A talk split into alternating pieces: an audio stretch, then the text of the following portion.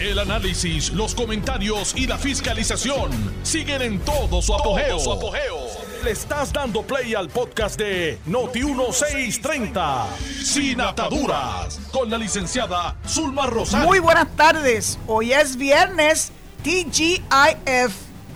Esta es su amiga Zulma R. Rosario Vega en Sin Ataduras por Noti1, la mejor estación de Puerto Rico y primera fiscalizando. Hoy es 12 de enero del año 2024, que es una fecha muy, muy importante para mí. ¿Por qué? Porque hace precisamente tres años que yo comencé este programa, que jamás pensé que iba a durar tanto como tres años, porque no estaba ni siquiera en mi horizonte. Yo llevaba ya retirada de servicio público hacía poco más de año y medio, en eso llega la pandemia. Mi intención siempre fue irme de vacaciones, irme de viaje. Lo que pasa es que la pandemia me tumbó un viaje que tenía ya programado para Colombia. Y gracias a Dios que en el 22 pude hacer un viaje que también tenía mucha ilusión con él a Turquía. Pero poder hacer ese viaje a Turquía representó que yo tuve que hacer malabares para dejar cubierto este programa porque eso era parte de mi responsabilidad.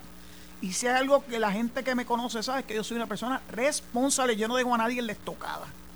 Así que dicho eso, pues de hecho, eh, yo tengo que agradecer particularmente al gran jefe indio, Tuto Soto, porque estuvo dispuesto a hacer unos ajustes para que yo pudiera transmitir el programa desde mi casa los primeros tres días de la semana, porque, aunque ustedes no lo crean, viajar de Boquerón a Mayagüez donde estamos, que es el maní, me toma una hora.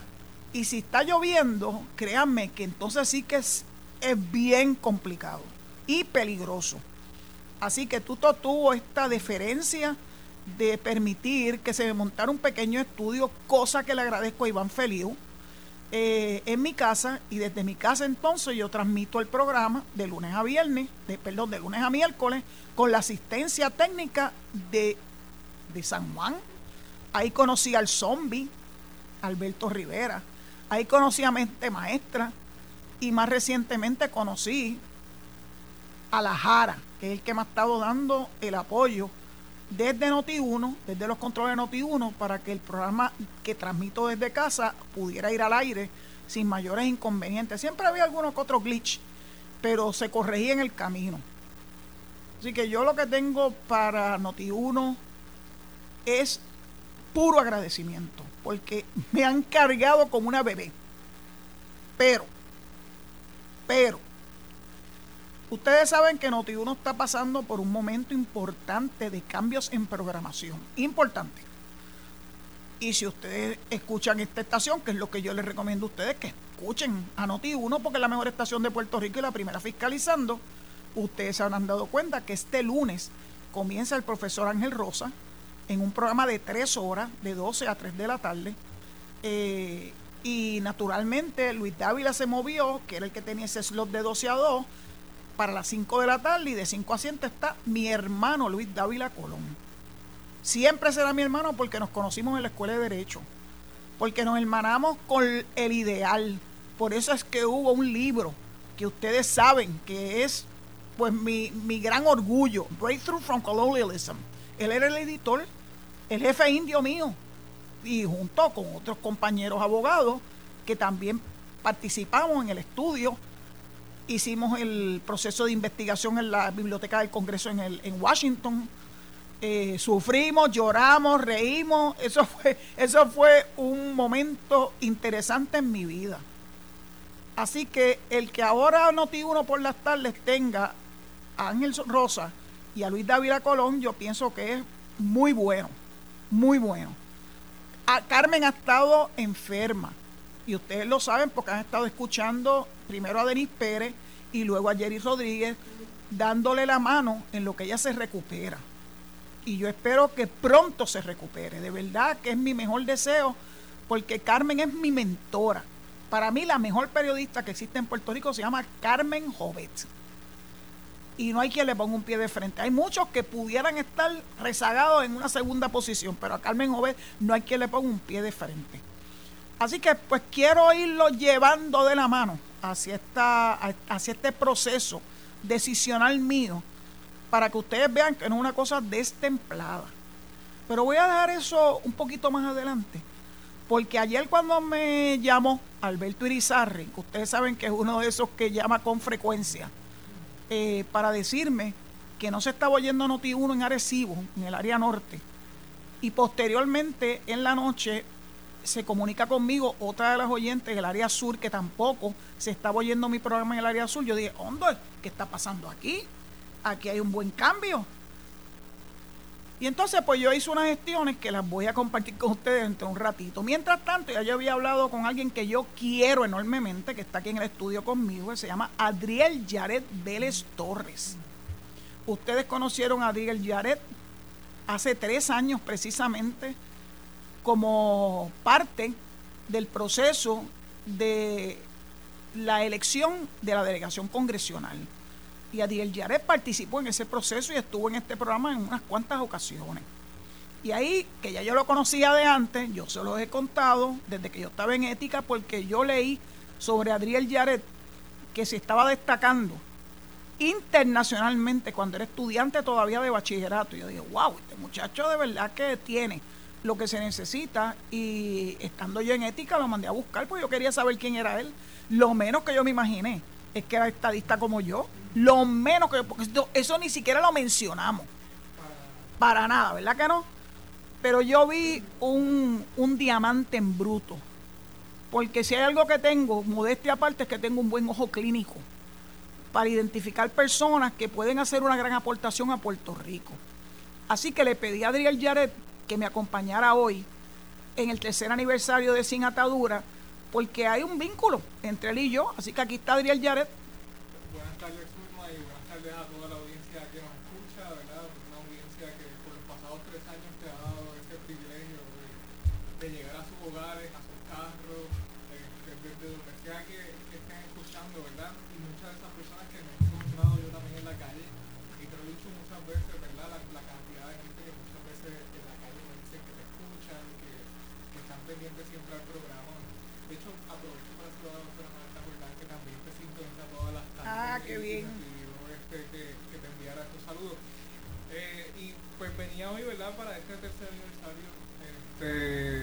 Que es bien, bien especial para nosotros, este, porque como bien tú decías, a pesar de que nos conocimos antes del programa, en el 2019, dos años antes de que comenzara el programa, eh, este programa también nos unió muchísimo en momentos eh, inolvidables, ¿verdad? Y de muchísimo de muchísima memoria que vamos a guardar. Y para mí, pues, era bien importante poder compartir este momento contigo. Este, todavía recuerdo aquel momento cuando me dijiste que, que te habían llamado de Noti1 y que ibas a hacer un programa. Eh, acababa de retirar de, de ética gubernamental que, que, verdad, ese retiro se tardó más de lo que, de lo que se suponía. Este también fue inesperado aquel nombramiento, así que ese retiro se ha ido aplazando, ¿verdad? Por mucho tiempo. Este, y eventualmente cuando llegó el programa de Noti1, pues aceptaste este nuevo reto, eh, negándote a retirarte eh, realmente. Y, y pues aquí estamos, bien contentos de poder acompañarte en este día tan especial, apoyándote siempre, ¿verdad? Igual que tú me has apoyado en mis decisiones, apoyándote también y respetándote en todas las decisiones que tomas. Gracias por esas palabras. Cuando yo acepté este reto, lo acepté a regañadientes porque me recibo varias llamadas. Y en esas varias llamadas, que eso ocurrió en algún momento entre noviembre y diciembre del año 2020, yo no quería atender la llamada, porque una llamada de un periodista. Ese periodista resultó ser eh, Alex Delgado. ¿Y para qué este me está llamando? Si ya yo no estoy en ética, yo no tengo nada que hablar con la prensa, se acabó, se acabó. No quiero más entrevistas con los medios. Y entonces, pues siguió y siguió insistiendo y a través de un tercero me dice, Zulma, contesta la llamada a Alex, que él no te quiere entrevistar, él quiere ofrecerte algo. ¿en serio? ¿Y qué me puede ofrecer Alex a mí? Y entonces, pues, nos reunimos. Hasta recuerdo el restaurante donde nos reunimos, ahí en Ponce. Este, y escuché lo que él me estaba ofreciendo. Y dije, bueno, lo puedo considerar, pero no estoy totalmente, no estoy totalmente eh, convencida. Porque la verdad es, y se lo digo a mi público, yo lo que quería era olvidarme de las comparecencias públicas, que fueron demasiadas para mí, y too much. Yo creo que esto es un buen momento para yo estar tranquila en mi casa y llevar a cabo los viajes que he tenido planificados y que he tenido que posponer y posponer y posponer y posponer. Bueno, la cuestión es que acepté. Y como les dije, acepté viniendo aquí a Notiuno en Mayagüez, porque yo no iba a ir a San Juan. Ustedes saben que yo soy nacida y criada en San Juan y tengo una aversión a ir a San Juan, a pesar de que mi familia está en San Juan. O sea, no hay nada en contra de San Juan. Miguel Romero, si está escuchando este programa, o Raúl, o cualquiera de las personas que trabajan contigo, yo no tengo ningún problema con San Juan. Lo que pasa es que yo me acostumbré a lo que es vivir en el paraíso. Por eso es que mi, mi handle de Twitter se llama Desde el Paraíso 2, porque el primero es el cielo. Y el segundo es Boquerón. Así que con mucha resistencia acepté este reto para venir entonces a dar el programa en Mayagüez. Y ya entonces el resto es historia. Yo me resistí. Esto de estar viajando una hora desde Boquerón hasta acá no lo voy a aceptar por mucho tiempo. No estoy para esto. Y ahí fue donde entonces tú, intervino y me montó un estudio en casa. Cosa que le agradeceré toda la vida. Pero saben una cosa, mi gente ya llegó ese momento de hacer una, esto es cíclico. Tres años es un tiempo más que providencial. Yo he, cavilado mucho. Sé que tengo, gracias a Dios, y se lo agradezco enormemente, eh, un número que no sé de cuantificarlo, eh, de personas que escuchan este programa y me hacen feliz. Se lo digo todos los días, ustedes me hacen feliz porque estar frente a un micrófono, y en el caso de cuando yo vengo acá a Mayagüez, por lo menos tengo a Alejo, y hoy te tengo a ti, pero normalmente en casa quien me acompaña es Kiri, mi perrita, que se porta muy bien.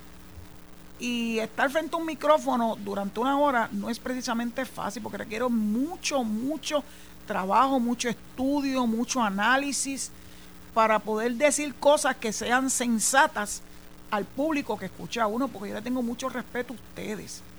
Eh, así que, dicho eso, vamos a volver a donde Adriel Yaret para que nos cuente qué fue lo que pasó con su candidatura. ¿Para qué? ¿Cuál era el, escaño que tú estabas aspirando? Mira, yo estaba aspirando al distrito 23. Este, no había radicado candidatura, ¿verdad? El proceso de erradicación de candidatura cerró este 2 de enero. Este, así que había, estaba en ese proceso, ¿verdad? De, de caminar, de, de hacer campaña. Lo hice eh, después de haber corrido a la delegación congresional, que luego de esa campaña pues prácticamente nunca me detuve, me mantuve ahí constante, este, activo en la política. Eh, y quería, ¿verdad?, eh, dar el paso en esta ocasión porque creo que, que hace falta jóvenes realmente en la política este, y porque hace falta gente, no solamente jóvenes, sino que que estén centrados en qué es lo que hace falta para Puerto Rico y que lo y que tengan la capacidad de hacerlo. ¿Qué edad tú tienes? 24. Ay, Dios mío. Sí, sí. Este si me llega a ver la cara de mamá maternal, pues sí. Eh, entonces, pues nada, después de, de yo ¿verdad? analizarlo, uno tiene que siempre sopesar las cosas y, y colocar también, eh, ¿verdad?, eh, la situación personal de uno en contexto este, y, y uno balancear qué es lo mejor para uno en ese momento. A pesar de que mi corazón estaba 100% en, en poder servir en este cuatrenio, eh, pues realmente para mí no, no es lo más factible en este momento eh, eh, a nivel personal. y esa fue la, la, ¿verdad? la decisión que tomé finalmente fue no radicar candidatura. lo informé a la, a la gente que me estuvo respaldando, ¿verdad? Le agradecía a esos alcaldes que me estuvieron respaldando, a presidentes municipales que me dieron la confianza, el, gobernador también, ¿verdad? Que me dio la confianza y su equipo de campaña. Eh, y me voy a mantener activo, respaldando precisamente a otros candidatos eh, jóvenes que, que tienen estas cualidades que yo creo que, que pueden traer este positiva a la mesa de discusión en Puerto Rico, eh, colaborando con, con gente con la que yo creo, ¿verdad? Este, y eventualmente continuar mis estudios eh, académicos, eh, continuar también haciendo cosas a nivel profesional. Tengo cuatro años para mí. Muy Este, y, y, ¿verdad? ¿Quién quita que sea un poquito más? Pero mínimo cuatro años. ¿Qué quieres estudiar? Este, lo estoy analizando todavía, pero me inclino hacia economía. Este, ya yo, ya yo, ¿verdad? Hice bachillerato acá en Puerto Rico, me falta, me faltaría entonces hacer una maestría. Aquí en Puerto Rico no ofrecen una maestría en economía, tendría que irme a una universidad, ya sea en Estados Unidos o España, en alguna, en alguna otra jurisdicción, para entonces poder este, hacer esa maestría en economía. Eh, ¿Y por qué economía? Pues porque creo que eh, hace falta. Este, cualquier persona que aquí en Puerto Rico quiera involucrarse en la política debería tener algún conocimiento en economía, este, más en la situación en la que nos, nos estamos verdad viendo. No tenemos ni un legislador eh, con, con, ¿verdad? con expertise en, en economía este, o preparación académica en economía. Eh, además de que de ahí uno puede hacer estudios, no solamente verdad este, para servir en, en, en el nivel público, sino para uno también hacer estudios a nivel privado de cómo funciona la economía en la isla, de cómo podemos mejorarla, cuáles son los factores verdad que, que influyen en el riesgo de la economía de Puerto Rico. Eh, y eso pues me apasiona, ¿verdad? Este, yo creo que la economía es fundamento para que nosotros podamos, ¿verdad? Tener un, un Puerto Rico de progreso. Eh, y me apasiona honestamente el tema de la economía. eh, creo que me Ya que hablamos de economía, ¿qué tú piensas de Javier Milei?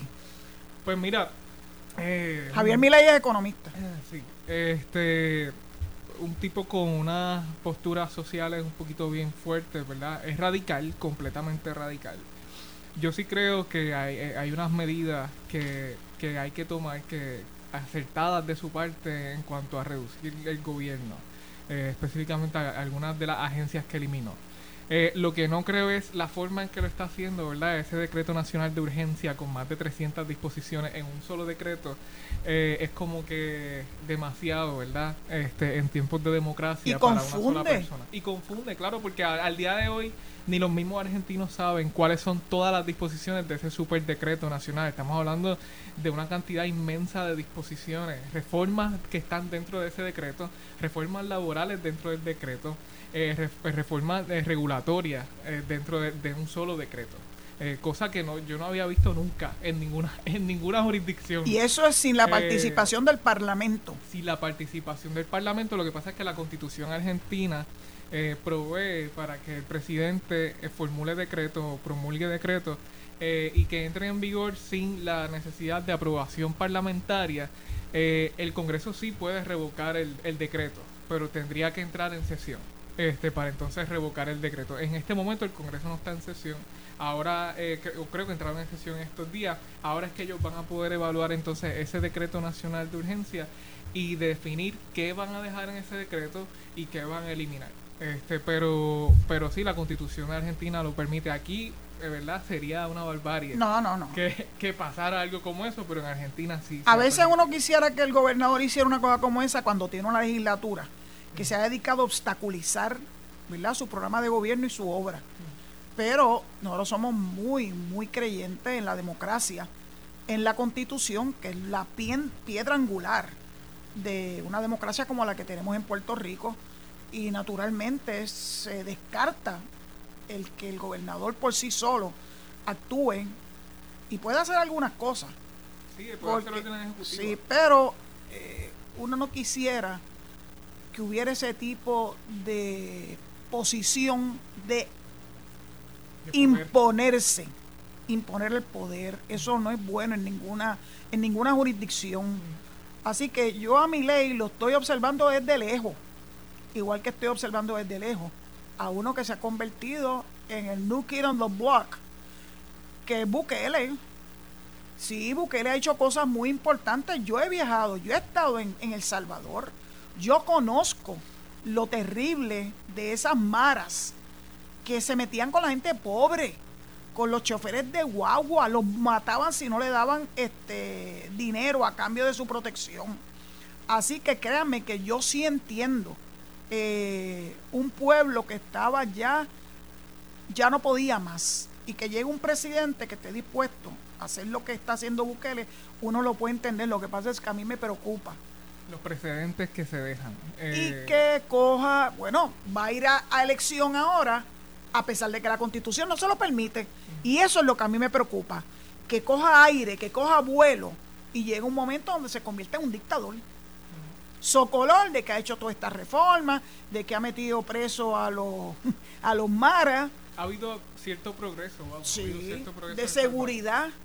Pero si tú le das un chispito a una persona que se puede acostumbrar a hacer lo que le da la gana, socolor de que está protegiendo al pueblo, eso a mí me causa mucha preocupación. Ujú. De acuerdo. Sí. de acuerdo. Así que yo no sé, pero yo imagino que mi querido amigo, eh, tengo que estar pendiente porque ahorita viene la pausa. Quiero anticiparle a mi público que hoy no voy a recibir llamadas. Porque hay mucho de lo que yo tengo que compartir con ustedes. Y entonces, no es que no quiera compartir las llamadas telefónicas. Pero le voy a pedirle favor que me excusen si hoy no recibo llamadas telefónicas. Porque todavía hay mucho de qué hablar. Eh, todavía tengo que sacarle el jugo a Adriel Yaret. Si lo tengo que sacar y él lo sabe. Eh, porque hay mucho que discutir. Puerto Rico tiene un gran futuro, pero ese futuro en gran medida depende de que se inserten jóvenes a los que se le pase el batón. Yo no creo en personas como lo que pretende hacer Bukele, de que se mantenga y se mantenga y se mantenga socolor de que ha hecho algo importante por su país y que después eso se pueda desembocar lamentablemente en una dictadura. La dictadura la vemos, Venezuela empezó así. Ah, el pueblo estaba muy feliz con Maduro Y con Chávez. y ah, pues, con Chávez primero, eso es cierto. Y de momento hubo una gran, un gran cambio para oprimir al pueblo. De hecho, Chávez fue electo. Sí, Fue electo sí. por el pueblo y, y al principio y eventualmente sucedió eso que tú dices, ¿verdad? Se apoderó de cierta forma del aparato gubernamental que pensó que le pertenecía. Y lo que pasa en Nicaragua también, Ah, ese, ese, ese caso es... uy, eso es bien feo, porque Ortega llega al poder porque era de la guerrilla y logra destronar a las familias latifundistas de Nicaragua. Y la gente ya estaba harta de ese tipo, ¿verdad?, de, gobierno.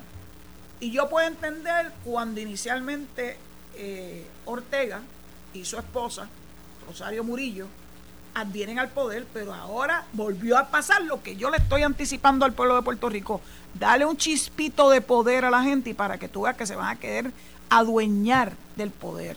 Esa es la famosa historia del caudillo de Ricardo Arjona, no sé si has escuchado esa canción. Sí, eh, donde al principio es este hombre revolucionario con ideas este progresistas para, para su país y eventualmente cuando llega pues se convierte en eso que tanto detestaba y criticaba al principio. así es la vida, pero ahora tengo que hacer una pausa porque si no me van a dar con el micrófono. Así que Alejo, take charge, que tan pronto termina la pausa de los anuncios, regresamos entonces a la... Estás escuchando el podcast de Sin Atadura. Sin Atadura. Con la licenciada Zulma Rosario. Por Noti1630. Ahí me hizo la señal importante mi querido amigo Alejo Rodríguez, hijo, que ha estado aquí al lado mío contra viento y marea por tres años, y cosa que le agradezco enormemente. Hay dos o tres personas que se han comunicado vía texto, vía WhatsApp, preguntando eh, por dónde es que voy, pero tienen que tener paciencia. ¿Cuál es, ¿Cuál es la prisa? Tienen que tener paciencia, porque yo tenía hoy previsto entrevistar a mi querido amigo Adriel Yaret Vélez Torres y no puedo desperdiciar esta oportunidad porque Adriel tiene mucho que aportarle al pueblo de Puerto Rico y no puedo, no puedo desperdiciar este momento. Este es un momento importante para Puerto Rico. Quieres estudiar economía, que no es, un- no es precisamente un tema que la gente sabe manejar, pero es puntual para el desarrollo económico de Puerto Rico. Si tú no sabes de economía, no sé, estás dando palos al aire. Bueno, by the way, déjenme, déjenme hacer, tengo que hacer unos cuantos footnotes en la tarde de hoy, así que tengan un poquito de paciencia conmigo. Paquito Párez. Paquito Párez, mientras venía de camino para acá, pues nos enteramos eh, de que había renunciado efectivo el 31 de este mes dentro de 19 días. Paquito Párez es un extraordinario, Cuca lo dije, un extraordinario secretario y sobre todas las cosas una persona accesible, eh, bien down to earth, me encantan sus tenis, eh, es brillante, brillante de verdad. Pero esa brillantez se la donó al pueblo de Puerto Rico, porque la verdad es que lo que puede haber ganado, lo que esté ganando como secretario de Hacienda, no cubre todo lo que este joven puertorriqueño de Morovis, yo conozco a su familia, este, le ha legado a Puerto Rico. Y yo creo que esto es un buen momento para que él busque otros derroteros. Yo sé que él tiene una novia, yo no sé si por ahí planes de boda, no sé. Estoy especulando, no me citen porque es pura especulación. Así que a Paquito Párez le deseo el mayor de los éxitos. Eh, para él haber tomado esta decisión, yo estoy segura que tiene que haberle dado mucho pensamiento, porque yo sé que él sabe que con la legislatura que nos gastamos, con el Senado que nos gastamos, el tener un puesto de secretario vacante y un secretario constitucional eh, es un gran dolor de cabeza para el gobernador.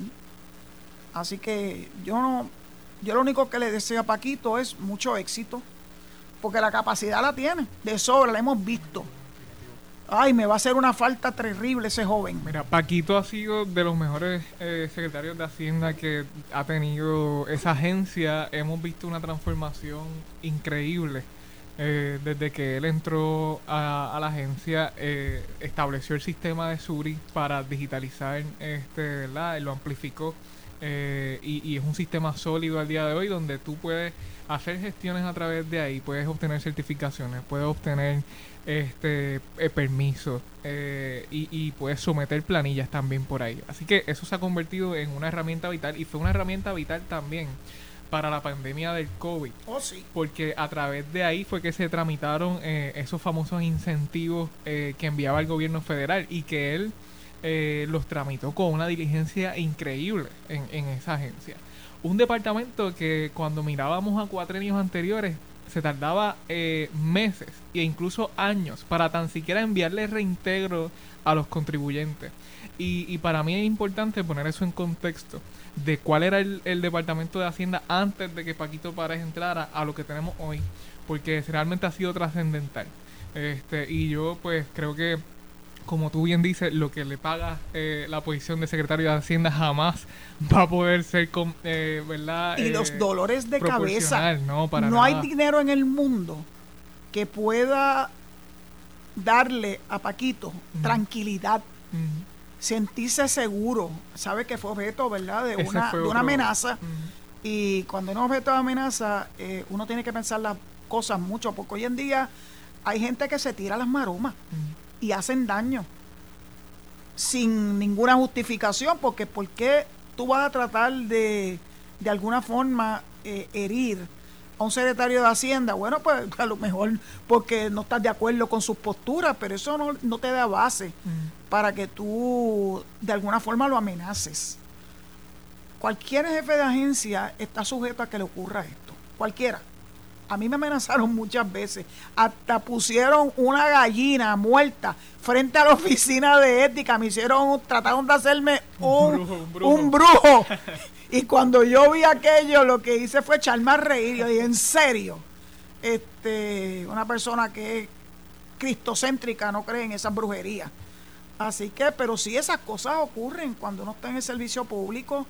El servicio público es maravilloso te da una satisfacción impresionante del deber cumplido, pero también es muy, muy arriesgado. Así que yo puedo entender perfectamente bien a Paquito. Eh, Puerto Rico pierde un gran servidor público, pero eh, donde quiera que vaya a estar, yo sé que va a ser un trabajo de, primer, de primera clase. Y, no solamente eso, también e, era el principal oficial financiero del gobierno, ¿verdad? Eh, corría todo lo que era el aparato financiero del gobierno este, así que es un, es un gran eh, un gran roto lo que deja en el gobierno Paquito Pared. ¿Sabes este, una cosa? Yo estoy segura que Paquito se aseguró de dejar un buen equipo que le diera al Departamento de Hacienda lo que se necesita para poder seguir corriendo el mismo. Yo no tengo la menor duda, porque ese es el tipo de persona desprendida, que no se queda para sí los conocimientos adquiridos, sino que estoy segura que aprovechó el tiempo. Y Paquito entró a Hacienda, siendo yo todavía este, directora de ética, o sea que ya lleva unos cuantos años. Y recuerdo lo mucho que lo criticaban por su juventud. Sí. Eh, ese chamaquito, este subsecretario de Hacienda, que era subsecretario en aquel momento. Eh, cuando Ricardo Rosselló lo nombra, las, las críticas fueron este, monumentales. Y, y, qué bien que ha podido demostrar eh, la talla de la que... De la que, pues por eso es que hay que darle la oportunidad a jóvenes como tú porque a la edad que tú tienes de 24, a los 25 yo estaba dirigiendo la administración de corrección. Porque Carlos Romero tuvo, yo creo que la valentía, ¿verdad? De entregarme una agencia bien complicada, pero bien complicada. Este, y no lo hice mal. No lo, nunca, de hecho, él nos reunía años después a su equipo de trabajo, a sus jefes de agencia, porque él se sentía muy orgulloso de que ninguno de nosotros lo puso en, en una situación difícil. Todos hicimos nuestro trabajo. Así que yo sí creo en la juventud porque fíjate que cuando me tocó a mí, el gobernador tuvo fe en mí. Y claro que no lo iba a defraudar. Así que yo creo en personas como tú, que quieren aportar a Puerto Rico, que se quieren mejorar desde el punto de vista educativo. Porque claro que es bueno tener todo esta, este bagaje para poderlo aportar, para que cuando llegue el momento, todas esas conjunciones de, ah, experiencia, educación, eh, malicia, uno tiene que haber adquirido cierta malicia en esto. Eso no, eso no se aprende en ninguna universidad. La malicia no se aprende en universidad. Es algo que tú vas adquiriendo con el paso del tiempo y dándote cantazos también. Porque a mí que no me diga que nadie que ha estado en posiciones importantes no ha cogido cantazos. Yo cogí mi, buen, mi, buena, mi buena dosis de cantazo, pero siempre, gracias a Dios, aprendí de ello. Por eso yo confío en ti, Adriel Yaret.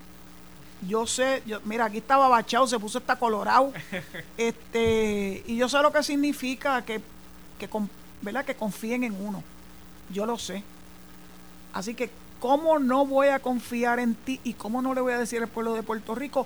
Observen a este joven porque tiene todos los méritos para llegar a donde él quiera llegar, que se va a preparar aún más de lo que está ahora, que va a adquirir nuevas experiencias también, y yo sé que va a ser un éxito. Apúntanlo en algún lugar de su, de su disco duro, para que vean que Adriel se va a destacar tanto como Paquito.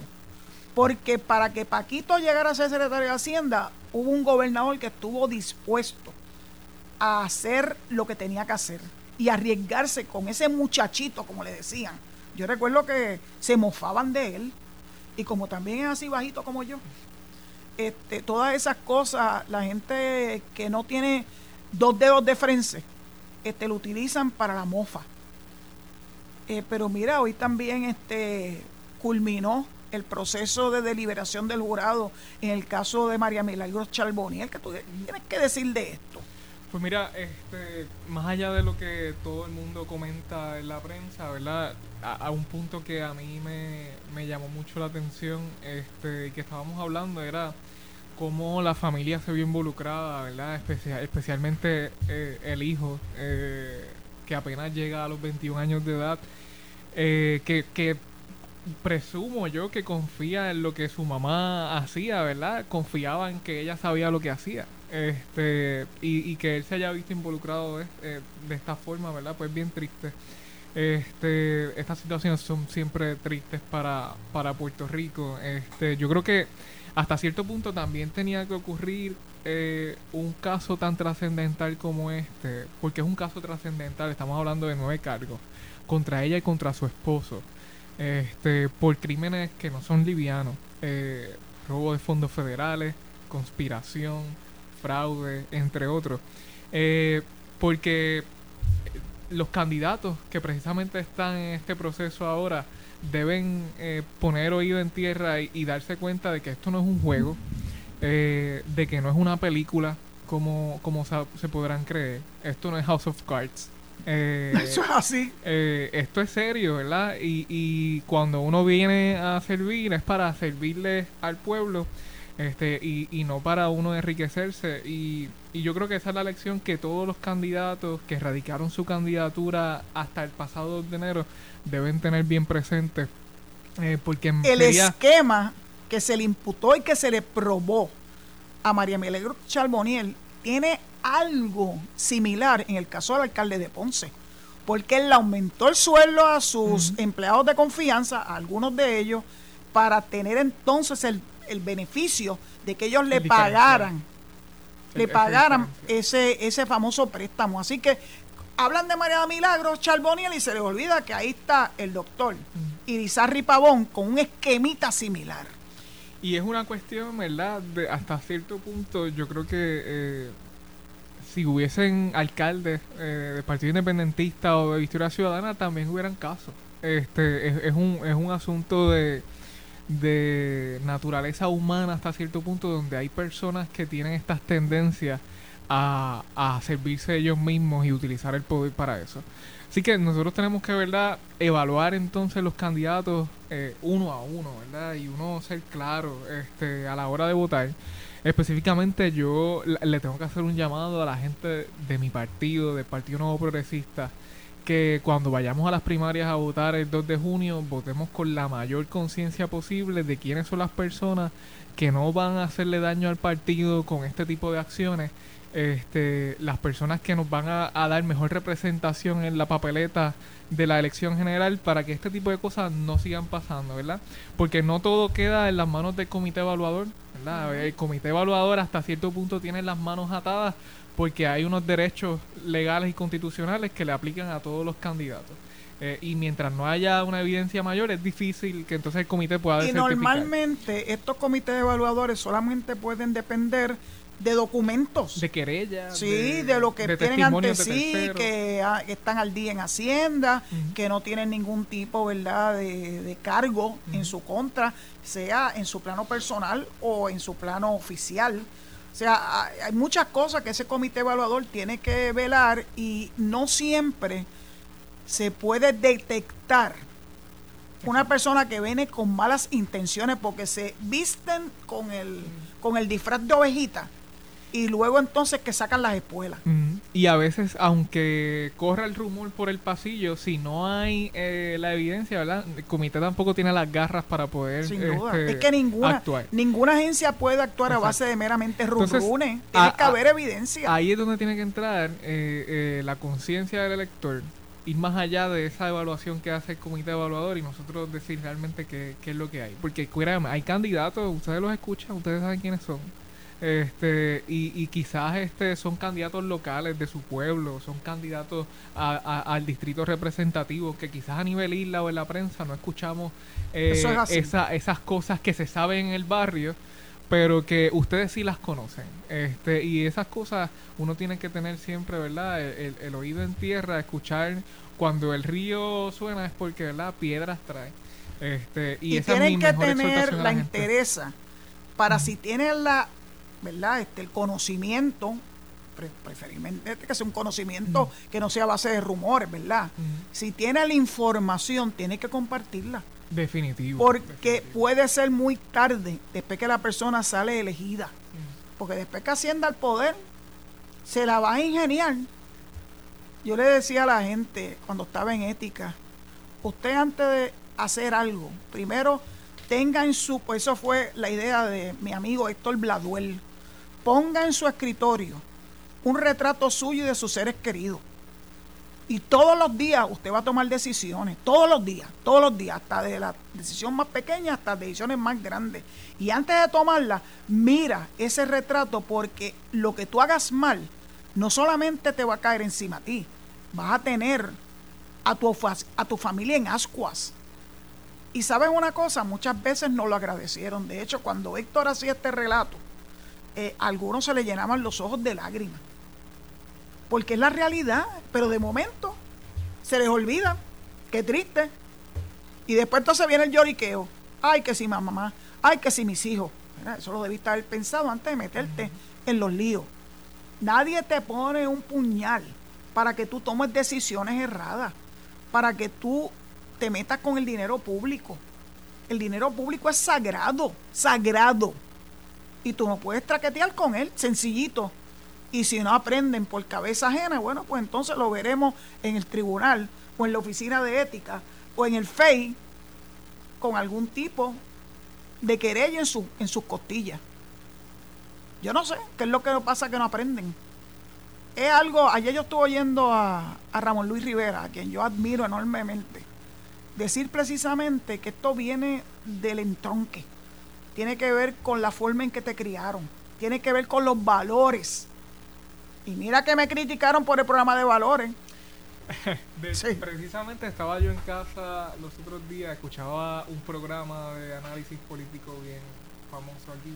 Este, de hecho, pelota dura lo dan aquí en Noti1. sí, sí. Este, escuchaba, escuchaba pelota dura y estaban hablando del tema de los valores, ¿verdad? De, de cómo eso este, ha afectado a la sociedad en todos los sentidos. Este, y recordaba aquel, aquella lucha que, que, tuviste que dar precisamente en ese programa también Ahí en mismo. ocasiones para defender este e, esa iniciativa. Y se, eh, mofaban.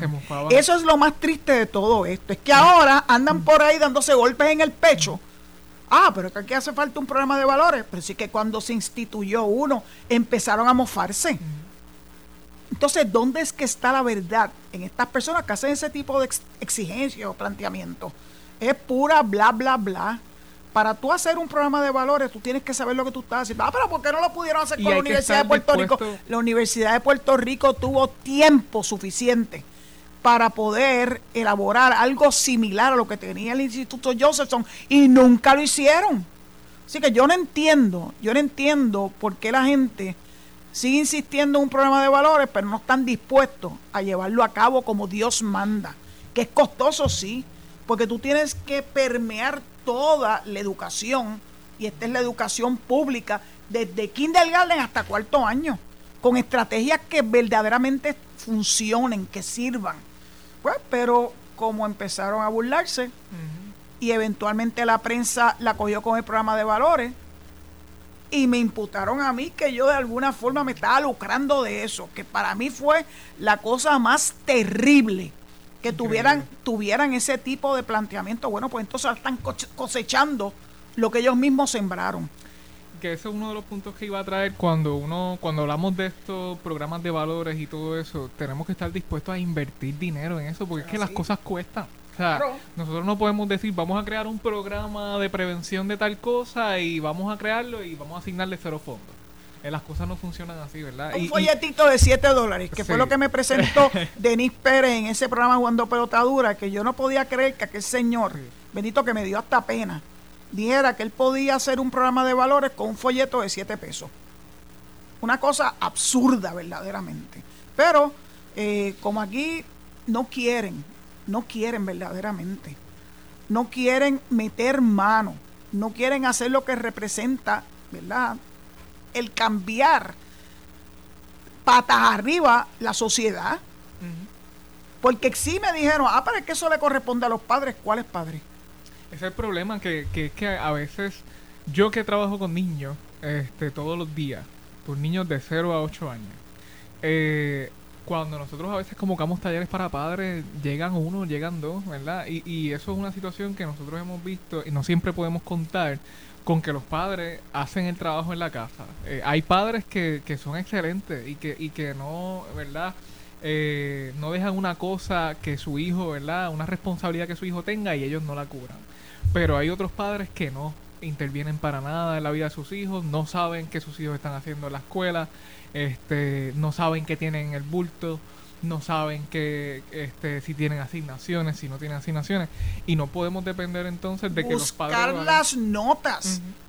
Yo estuve hoy viendo a la secretaria de Educación, Yanira Raíces, precisamente hablar la importancia de que los padres se involucren en la actividad en la escuela y que lo primero que tienen que hacer es sentarse con los maestros y ver las notas y cómo sus hijos van progresando, ¿verdad? En la educación.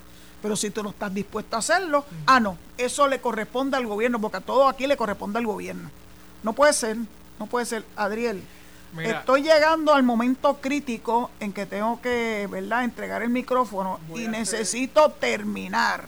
Sí, dilo. Voy a hacerte una. El ex senador Nelson Cruz me dice que, además de la foto de la familia, la chancleta. Ah, la chancleta voladora siempre funciona. la chancleta, me dice que la tenía siempre en su oficina también. Muy bien, la chancleta voladora, que con eso fue que mi mamá me la enseñaba. Bueno, me la tiraba de vez en cuando, eh, porque a veces me portaba mal. Eh, Adriel, muchas gracias, por haber venido. Y, muy agradecido. Se quedó algo en el tintero, porque hay personas que me están escribiendo y yo le digo a buen entendedor pocas palabras. Eh, cierro el círculo Hoy culmina eh, mi participación en Noti1, en Sin Ataduras. Eh, sigo teniendo mi página, mi, mi ¿cómo se llama? Mi, mi cuenta de Desde el Paraíso 2 en Twitter.